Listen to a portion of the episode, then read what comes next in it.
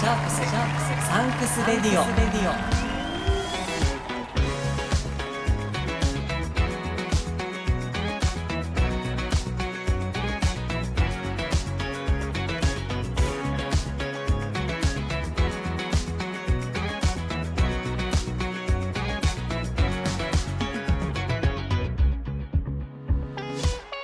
こんにちは。キリンです。シャークスサンクスレディオ。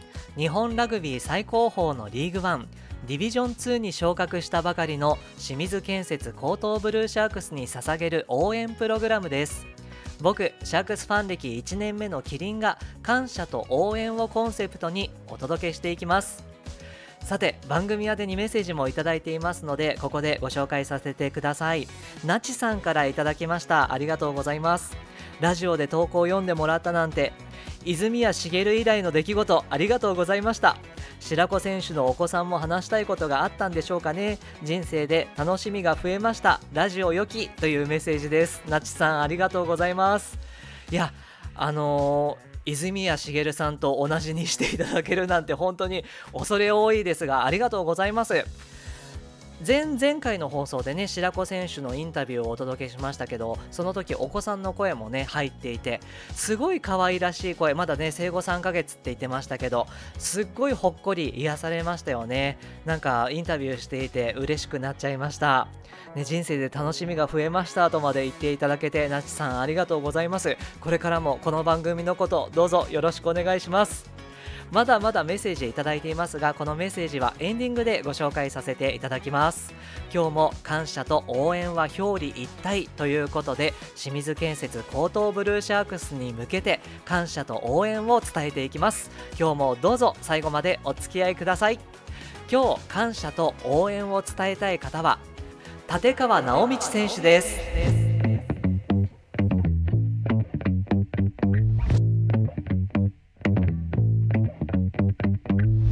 1988年10月31日生まれ奈良県出身。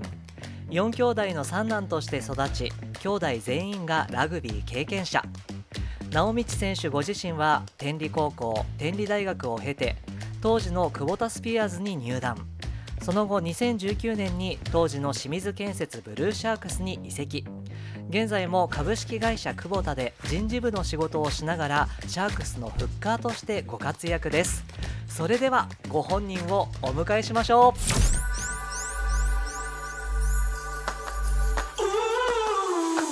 この方を最初にお呼びしなければならなかったと猛烈に反省しています。今回も素敵なゲストをお迎えしました。ご紹介します。清水建設高等ブルーシャークスフッカーの立川直道選手です。こんにちは。立川です。よろしくお願いします 出川ですって全然似てないじゃないですか。え、松戸の真似ですよ、松戸の真似。あ松松田です。松田。ね、最近あったでしょ、ムービーで。ツイッターで上がってますよ、ね。はい、お姉さん声で、あれ、あれチームで流行ってるんですよ。あ、そうなんですか。どういう流行？あ松松戸がね、今年バイスキャプテンじゃないですか。そうですよね。で、みんなの前でよく喋るんですけど、ちょっとね、ダミダミ声みたいな声で喋るんですよ、あいつ。えー、頑張りましょうとか言って。それをみんなで真似してるはい。もともとそういうダミ声ですか？そうっすね。で、なんか太陽さんとか安藤さんとかが結構それバカにしてて、おちょくってて、なんかまあ、それじゃ気合入んねえよとか言って。うん。もともと、もともとダミ声なのにそれをおちょくってるんですか？そうです、そうです。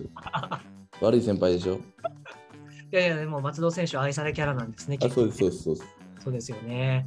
いや、僕、本当に順番を間違えたなと思いまして、立川選手、一番初めに泳なければならなかったのに。いやいや、そんなことないでしょ。もっと在籍年数長い人とか、そういう人の方がいいっすよ、やっぱり。そうですか、一番初め、佐々木周平選手をお招きしたんですよ。ああ、お招きするのね。お招きするの、まあまあ、いいんじゃないですか、誰とも。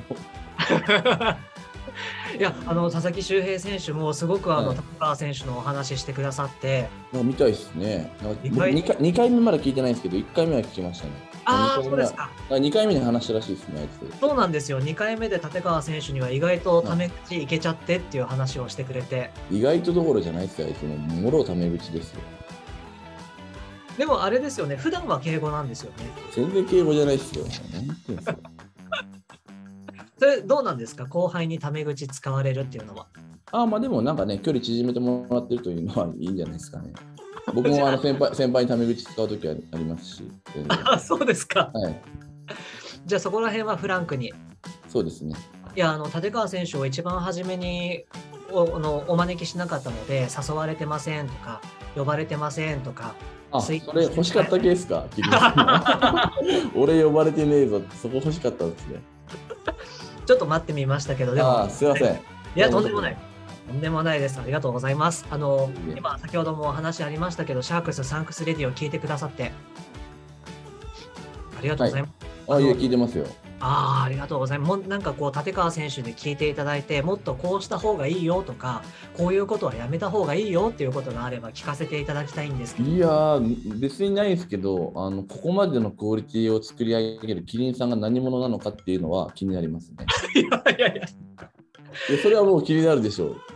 そうですか？いいや、やいや、シャークス応援歴1年でここまでやるって、これどうしたってなってますよ、みんな。いや、熱量がやばい。引きますよね。引いてる。いいではないと思うけど。いやー、そうっすよ。それがやっぱり気になるんじゃないですかね。嫁とかも僕、あの夜家事とかしながら、あの嫁に聞いてみって言って聞いて、えこのえ人この人何なの？って言って、うん、ファンなんだよねってすごくない？このクオリティ？とか言って、すごいよねっつって。ー、本当ですか？いやー、奥様によろしくお伝えください。はい。いただきます。いや、ありがとうございます。僕はあの普通の会社員で日中は仕事して、はいであのマジっすか。はい、そうです、そうです。たまにこうしてあの作らせていただいてますので、引き続き。っていう設定でいくわけですね、キリンさんは。いや、違う、やめて。前回の白子店主言ってましたよ。暗いキャラを定着させようとしてるっていう。ああ、悪いとこ出てます。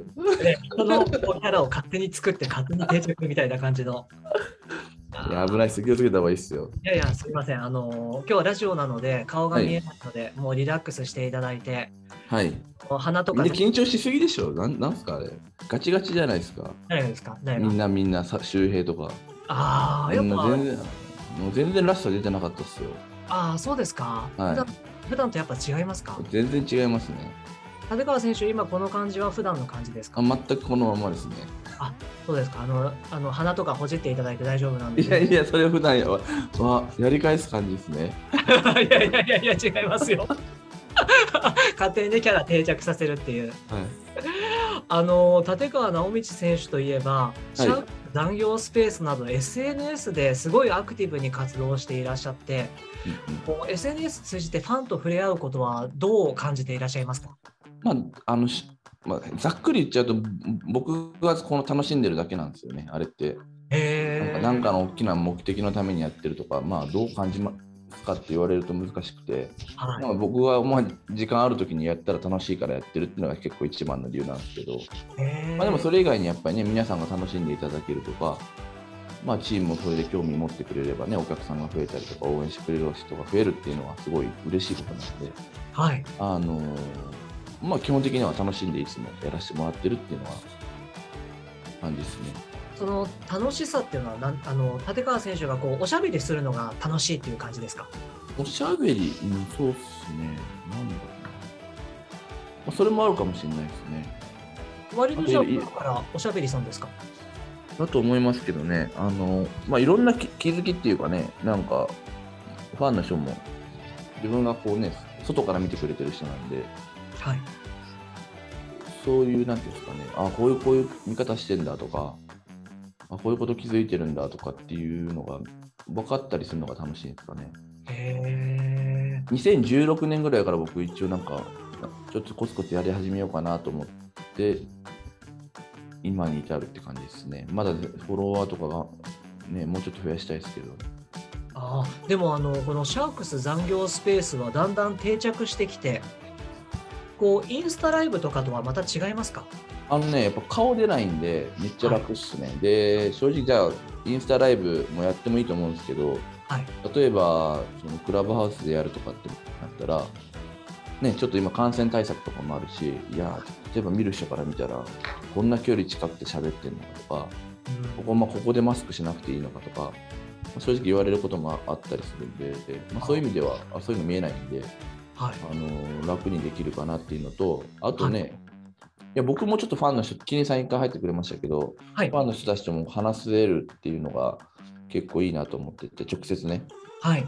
インスタライブだとやっぱ顔出ししないとできないじゃないですか、基本。はいでそういうのであの楽しいなって思ってますね。じゃあもう選手もファンもかなり気軽にカジュアルにできるのがいいところって感じですかね。そうっすね。うーん。でもそのシャあのツイッターのスペースは全然あの最近までよく分かってなくて、はい。本当いつかいつか分かんないけど、なんかマッチさんと帰ってたんですよ。帰り道結構方面が一緒なんで、はい。栄養士のね。はい。で、なんか、そしたら最近こんなのあるらしいっすよって言って、やってみたらどうですかって言われて、へで、僕多分そういうのやってみたらどうですかって、後で考えますとか言っても絶対やらないんで、ー。はい。まあとりあえず明日やってみ、あ、週末やってみますわとか、勝手にもうやるっていう予定決めて、やったら結構楽しかったんで、っへて感じですね。まあ、ま飽きたらやめるかもしれないですけど、ー。おそうですか。もうインスタライブは飽きちゃった感じですか？インスタライブはね、飽きたって物理的に時間作るのが結構難しいんですよね。あ子供いるんで家でやるってなったら、子供寝かした後にやらなきゃいけないんで、そしたらその、ね、インスタライブで呼ぶ人とかもじスケジュール組むの難しいですし、あ。はい。子供寝なかったら開始できないし、うーん。結構ね、物理的に難しいんですよね。飽きる飽きるっていうか。でも確かにスペースは移動中もできますもんあそうなんですよ。それなんですよ。で、あのまあ、それは本当にそのまんまで、僕、最初やり始めた時に言ったのが、いや白子と2人でいつも帰ってるんですけど、別はい。に話すことも20分から30分ぐらいかかるんですけど、駅まで。はい。まあ喋ることもそんなないし、あいつ大体ネガティブだし、面白くねえよって始めたんですよ。マジっすよ、これは。いやいやでも同じで白子選手に前回お話聞かせてもらった時はまああれは冗談ですからねっていうようなこと言ってましたけど。あまあ、それは頑張ってんじゃないですか、そのポジティブキャラを。あんだけね、だって試合中叫んでるから、もう素はネガティブだって知られたくないでしょ、あいつも。すごい仕立て上げますね、ネガティブキャラああ、でもね、あのここれはまあじょあの、ネガティブっていうのは言い過ぎかもしれないですけど、もうちょ結構繊細っすよ。あのこれはリアルな話で、なんか仕事の面とかよく話しますけど、まあ、そんなことで悩んでるのかっていうぐらいのこと結構あったりするんで、それを僕は今日誇張してネガティブって言ってますけど、お前こんなことで悩んでんじゃねえよ、30歳にもなってとかっていう話が結構多かったりします。ああ、そうじゃあまあまあ、あの、あながち嘘でもないということですね。あ誇張 誇張して言ってるだけですよね。でもだから、と僕からしたらネガティブに見えますけどね。まあまあ、人によってはそういうふうに見えるかもですよね。そうです、そうです、そうです。そういうことですね。はい。あのー立川選手といえばちょっとお話が急に変わっちゃうんですけども、あいいっすよ。立川4兄弟、ズバリ兄弟仲は立川選手いかがですか？あいいいいんじゃないですかね。ああ、どうしていいっていうふうに感じるんでしょう？いい。いやあんま喧嘩してないから。ああ、それ昔からですか？小さい頃そうですね。ほとんど喧嘩したことないですね。へー何かこう、ほとんど喧嘩したことない中でも、こんな実は兄弟喧嘩があったんだよっていうこととかありますか？かね。喧嘩はしたことあるんですけど、なんで喧嘩したまでもう覚えてないですね。もうそうですよね。そうなんね。いや、今回ですね、実は、えー立川直道選手の弟さんでいらっしゃる、はいはい。えースピアーズ船橋東京ベイの立川春道選手にお話を伺いました。そうなんですよ。で、兄弟仲ズバリ仲いいですか？っていうふうに聞きましたら、4兄弟みんな仲がいいです。うん。珍しいぐらい仲がいいです。理由はたくさんありますが、とにかく長男が優しいです。優しすぎるぐらい。次男はラグビーのレフリーをしていることもあり、厳しい部分もありますが、家族兄弟をまとめる力があります。直道は自分に厳しくストイックな性格により、チームメイトから信頼を得ることができて、兄ながら尊敬できます。まとめると、お互いを尊敬し合うことで、仲の良さを感じることができているのだと思います。なるほど。ちょっとこの感動的なメッセージ、どうですか、直道選手、聞いていただいて。あ ありがとうございます。僕も最初にね、あの言おうと思ったら、長男がめちゃくちゃ優しいっていうのが、あの一つ4兄弟が仲いい要因だと思いますっていうのを言おうと思いましたね。ああ、そうですか。うんまあ、その他お互い尊重してるっていうのはもうちょっと言い過ぎじゃないですかね。そうなんだ。いやいや、でも、あの書いてありますよ。尊敬し合っているって。よく回答してくれましたね。いや、そうなんですよ。本当はお声で出演していただく話もあったんですけども、そう今週はあの春道選手が合宿に出ていらっしゃるようでして、どうっすよ土日一緒に旅山山梨旅行行きましたよ。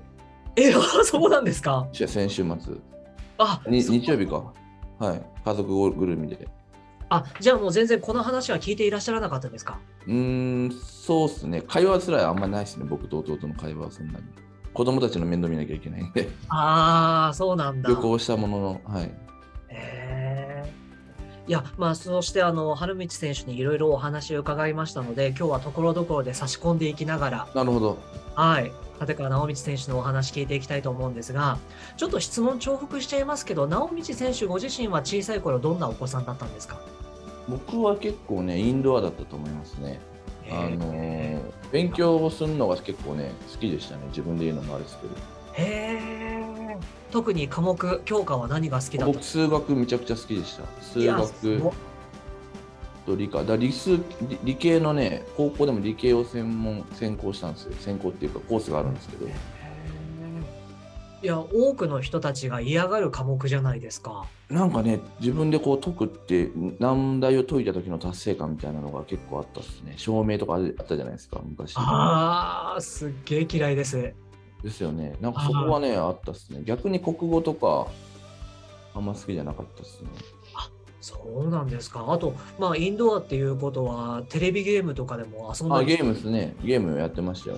えー兄弟の中でも結構やる方じゃないですかね。テレビゲーム、漫画プレステ、世代ですか、直道選手は。そうですね、プレステ64。ああ、スーファミではなかった。スーファミはまあやってましたけどね。はい。まあ兄貴が持ってたのかな。へえ。まあ、やってましたよ、スーファミも。ああ、そうですか。まあ、ゲームもそうやって、まあ、人並みぐらいですか。まあそうっすね。どうどうなんだろう、人並み。まあ、ゲーマーとは言わないだろうけど。夜通しやる人とかいるじゃないですか。ああ、それはないっすね。さすがに。そういう感じではなくうちはね、おかんが、おかんっていうか、母がめちゃくちゃ厳しかったんで。いやー、そりゃもう4兄弟育て上げるぐらいでね。はい。まあ、尋常じゃない、あの、まあまあ。普通のメンタルじゃないですよね。自分で子供育てて思いましたけど。あんまりあの言うと怒られちゃいますよね。あんまりね。ああ、喜びますよ、そんなこと言って。そうですか。はい、めちゃくちゃ喜ぶと思いますよ。えー、あの直道選手ご自身はラグビーとの出会いはどんな感じだったんですか？えっとね、まあ、それは、あれですね。あの、春の行く道っていう本を読んでもらったら全部わかると思います。まだ売ってると思いますんで、アマゾンで。急に宣伝ぶっ込みました、あの、まあ、兄貴とかおお、おじかな？もともとはおじがラグビーをやってて、はい。で、おじがね、多分父よりも結構年下で、僕らとも年が近かったんですよね、結構。えお兄さんみたいな感じだったんですけど、はいおじが最初ラグビーやってて、そこの影響で兄貴たちがラグビーをやって、ー、はい。で、僕3番目だったんですけど、5歳の時だったかな。あの、もう何も、あの、自分で行きたいとかそういうの関係なくラグビースクールに連れてってもらって、はい。で、気づいたらやってたって感じですね。まあでも楽しかったっていうのは覚えてますけどね。えー、そうですか。5歳で、まあ嫌じゃなかったわけですよね。あそうですね。えー、であも、弟弟と一緒に行きました、その日は。多分、初めての日はそうですか。。春道選手も、えっ、と、年子さんでしたっけ？そうです、そうです。ああ、そうですか。じゃあ、春道選手は4歳で、直道選手は5歳。はい。えーそこからまあラグビーを始めていって、こう、兄弟みんなでラグビーしているじゃないですか。はい。兄弟でしていることの良さと悪さっていうのは何かありますか？まあ、兄貴の道、良さをやっぱね、もう同じ学校ですし、みんな。はい。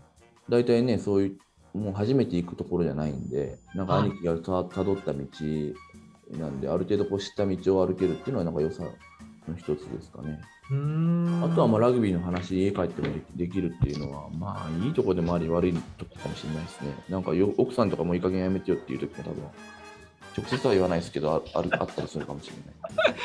あ結構お家で奥さんにラグビーの話するんですか？ええあの、兄弟が集まったらね。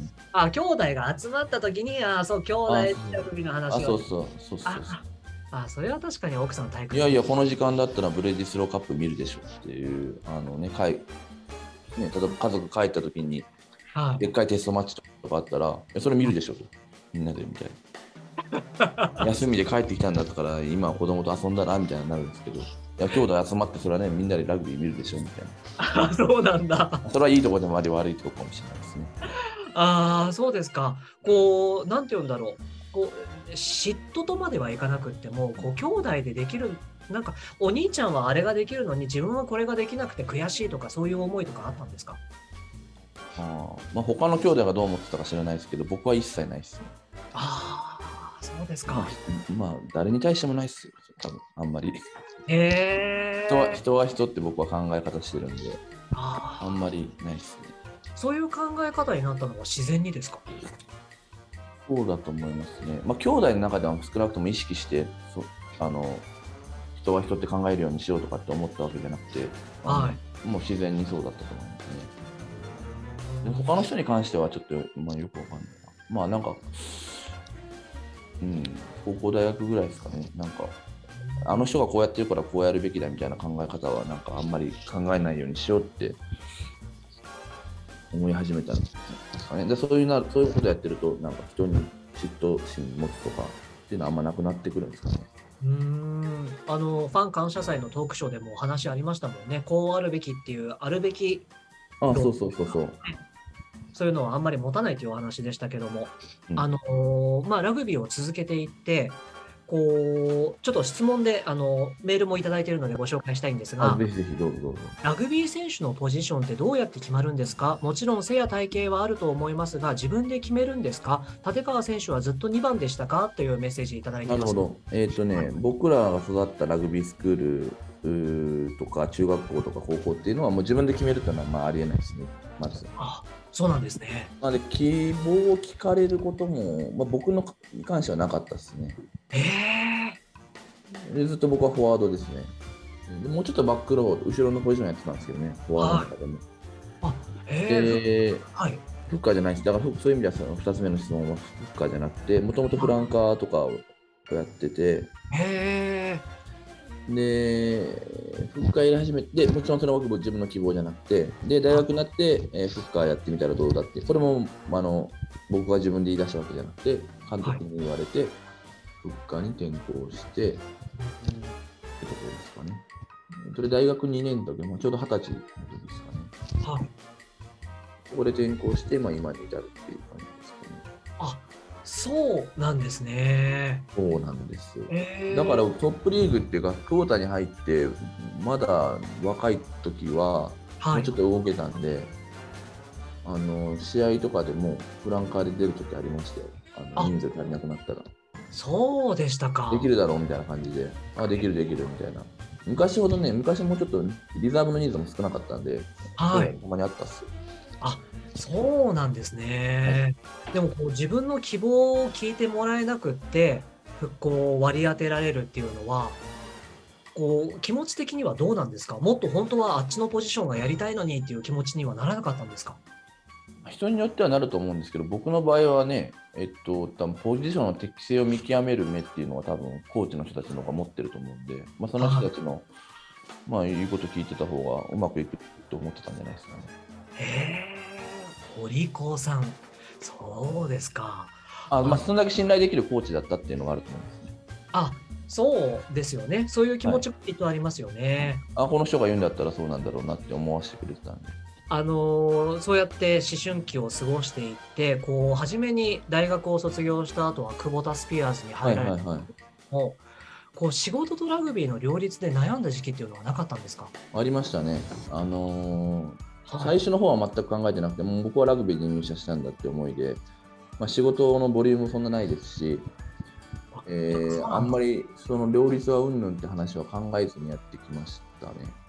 で、大きく変わったのは、2015年にワールドカップがあって、はい。えーっと、にイングランド大会ですね。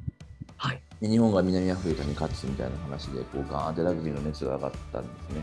はい。その時に、やっぱその時に出てる選手っていうのがプロの選手が多くて、はい。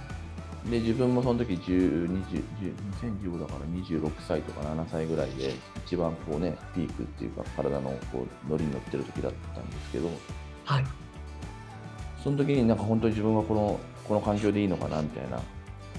まあ、その仕事とラグビーの両立っていうよりはこの自分が社員選手でいることでいいのかどうかみたいなことですごい悩んだ、ね、へえプロになった方プロにならなきゃいけないんじゃないかとかラグビーにかけるこう物量的な時間を増やさなきゃいけないんじゃないか物理的な時間を増やさないともっとレベルアップできないんじゃないかって思ったのは2015年頃ですかねああそうなんですか。そういう意味で悩みましたね。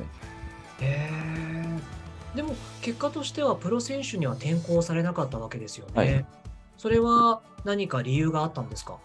まあ、そうですね、えっとね、まあ、本当にプロを習わせてくださいみたいな話もあったんですけど、あの言いに行ったこともあるんですけど、あそうですか、えっとまあ、結構大きかったのは、自分のその時職場、その時僕営業やってたんですけど、えー、営業、本当に隣に座ってる人とかからに、なんか飲みに行った時に、なんかそれとなく聞いてみたんですよ、僕、だから自分もちょっとやめようかなと。会社員の生活やめようかなと思ってた時だったんで、はい、その人はすごい応援してくれてて、僕のことを、まあ、上司もそうだったんですけど、はい。まあ、なんでで僕のことも応援してくれてたし、チームのこともすごい応援してくれてたんですね。へはい、でなんでそんなスピアーズを応援してるんですかとかあの応援してくれるんですかねとかって言ったら、いや、君が仕事も練習も頑張ってるからでしょみたいなこと言われて、はい、あなんかあチームっていうのは僕を応援する延長線上でチームを応援してくれてるんだなっていうのを気づいて、なんかそういうので、なんていうんだろうな、あ自分がこの立場で頑張る意味ってあるんじゃないかなって思ったのが一つ。でもう一つは、はい、あの結局、その時に、その2016だったかな、6年か7年ぐらいに、はい、なんか会社のね、論文書くんですよ、進級のために。へえー。に、なんかね、その時ちょうど人事に変わった時だったかな、仕事が。うん、はい。なんだっけ、その、社員選手のあるべき姿とは何だろうみたいなことをなんか自分なりに研究したんですよね。はい。で、その時にこう、本当にこう、偉くな、まあ、ラグビーで上手くなったりとか、まあ、何かで成功する人って、まあ、それにかけるそのことだけにかけるなんですか物理的な時間が多ければ多いほど成功するとは限らないみたいなじゃないかみたいな話に僕の中ではなったんですよね。えー、結局なんか人間的にでかでかいというかこう成長が魅力的な人がきっと成功するんであって、はい、その自分のこうなんていうんですかね魅力を上げるための手段っていうのは人によって違うっていう。うん、難しい話してます。大丈夫ですか？いやいいですよいいですよ。あのすごい深いなと思いながら聞いてました、はい、だからそれはもう人によって違うんだから、はい、いやなんか社員もラグビーも仕事もこう両立ってことを自分である程度定義して、はい、それに向けてこうどっちもプロフェッショナルな気持ちを持ってやりさえすればまあ、人間的な魅力とか人間的な大きさみたいなのはなんか成長できるんじゃないかなっていうふうにこうなんですかね自分の中でこう踏ん切りがついたっていうんですかね。っていうのもあってその2つがあって、まあ、プロにならずに今のスタイルというか、まあ、シャークスはまたちょっと別ですけど、はい、まあその仕事もラグビーもっていう考えになったっすかね。うん。くことには聞きます？とよくわかんないかもしれないですよ。いや、そんなことないですよ。よく、あの、なんて言うんだろうな、時間をかければいいっていうもんじゃないっていうことも、はい、そうですわかりますし、あの久保田に在籍した時間はトータル何年ぐらいだったんですか？あ今も在籍してますよ。ああの会社員としてはねそうですけどあのチームに在籍してスピアーズにああ8年ですね。8年間。はいでその後ブルーシャークスに移籍されますよね。はいはい。この経緯は伺っても大丈夫ですか？まあ、結構言ってるっすけどね、あの単純にこう最後2年、2シーズンぐらい、僕、怪我で終わったんですよね、全くプレーできずに、公式戦1試合も出れないどころか、あの練習もできなかったんですね、本当に。へで、本当に丸2年間続いて、はい、で最後はその、大きな怪我そう2回したんですけど、2回目の、2個目の怪我の方を、まあ、リハビリしてるときはですね、もう絶対治すっていう気持ちでこうリハビリ結構人生、自分の中で人生かけてリハビリをして、はい、まあダメだったんですね。で、まあ、ダメだったんですけど、まあ、ただ単に諦められなかったっていうだけですね。で、諦められないんで、移籍先探す。でも条件に合うところはない。もちろんね、プロっていう選択肢もその時あったんですけど、はい。えっとね、そのお給料的に、まあ、あの提示されたお給料的に家族を養えるような金額でののオファーはなかったですし、でそうなった時に、まあ、ブルーシャークスにももちろん声をかけさせていただいてて、僕がはい。声かけてか、まあ、お願いをしてたので、まあ、ブルーシャークスからはぜひっていう形だったんで、はい。あこうなった。まあ、こういう、まあ、言い方悪いかもしれないですけど、続けるならこの選択肢しかなかったってことですね。で、ボーダーも決めてて、トップチャレンジよりも上って決めてたんですよ、ね。それ以下ではもう、自分の中ではもう、えいわゆるトップレベルより下になっちゃうと思ってたんで、まあ、それだとやる意味ないなと思ってたんで、うん。諦めきれなかったっていうのは、何でしょう？あだからそので、だから2回目の怪我の時に、あはい。のもう絶対治すっていうつもりでやってたんで、そこでこう、はいなんですか、あの試合に出ずに終わるっていう選択肢が自分の中になかったですね。あ。じゃあ必ず仮に引退するとしてしたとしてもあ、そうそう。試合に出てから引退をするっていう。あ、そうです、そうです。あそのためにまあリハビリしてたんで、その時は。うんそうですか。まああのーこの選択しかないっていうことでブルーシャークスに入られて以前どこかであの立川選手はまあ1年ぐらいやれればいいかなと思って入ったっていう話を聞かせてもらったことがあったんですけどブルーシャークスには。はいはい。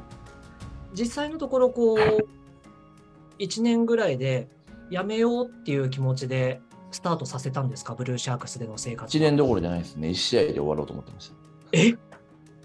いや、いそれは 1, 試合で出たら、まあ、あと流そうかなって正直思ってました。え？それはなんでですか？別にブルーシャークスに思い入れはなかったから。いやーそうですかうん。まあ、だからさっきも言ったんですけど、僕はやそこその時に、その時2019年かな？まあ、その時にラグビー続けたいっていう思いは、もう1試合でも、まあ、正直1分でもいいから、まあ、お客さんがいるところで、あのー試合をする、出るっていうことが目標だったんで、はいまあ、ブルーシャークスでラグビーするっていうのはその手段の一つだったんですね。その時はですよ。はいはいじゃあまあその時はこう自分の気持ちを優先させてまあそういう気持ちにはなっていたもののでもどこかできっとその気持ち変わったんですよねあ、そうです、そうです。それは変わったんですよ。だだからまあ今もやってるんですけどね。そうですよね、だからそれはまあまた次回にということで。おやそうそうそう、いいっすよね。おやめんどくさくなってきたな、いやいや、そんなことないですよ。長くなっちゃうなと思って。別にいいっすよ、全然。あ全然全然はいあのこう聞きたい、聞きたいポイントですか？いやあの 立川選手があのもしお時間あれですよね次ありますよね大丈夫ですよ。15分ぐらいなら大丈夫ですよ。あそうですよね。いやいや、はいあのじゃあ分かりました。またあの次の2度目の登場の時に、二この話はしましょうか。わかりましたあの次も聞いてもらいたいっていう、あの、じらしの方でいきましょうか。あだから立川選手はまた出てくださるっていうことですよあれね。でいいっすよ。本当ですか？ありがとうございます。でもなんかもっとあれにしましょうよ。もっとなんか、はい、これ視聴者、しなんかこれ、聞いてる人の数とかわかんないですか？わかります。なんか目標立てません？そこまでいったらやると。でもしていいんですけど、なんかあんまり僕、この話はあんましてないから、あそうなんだ。うん、あのちょちょっとプレミアムにしました。あそうですか。さんの視聴者、あのね、聞く人の数が増えたら、この話聞けますよ。あなるほど。あそういうことか。ウィンウィンでしょ？これはウィンウィンでしょ？あわかりました。わかりました。じゃあそうしましょだからシャークスになんで続けてるのかっていう話は次回にしましょうか。う。わかりました。じゃあ視聴者数、聴聴取者数が増えた時にはそれを聞かせていただくということで。さてまだまだ話はつきませんが今日はここまでです。後半は9月10日土曜日のヤクルトレビンズ戦の感想や若い世代特に20代の選手をどう思っているのか。ブルーシャークスに関する話題が多くなってきます。後半もどうぞお楽しみに。シャークスサンクスレディオ。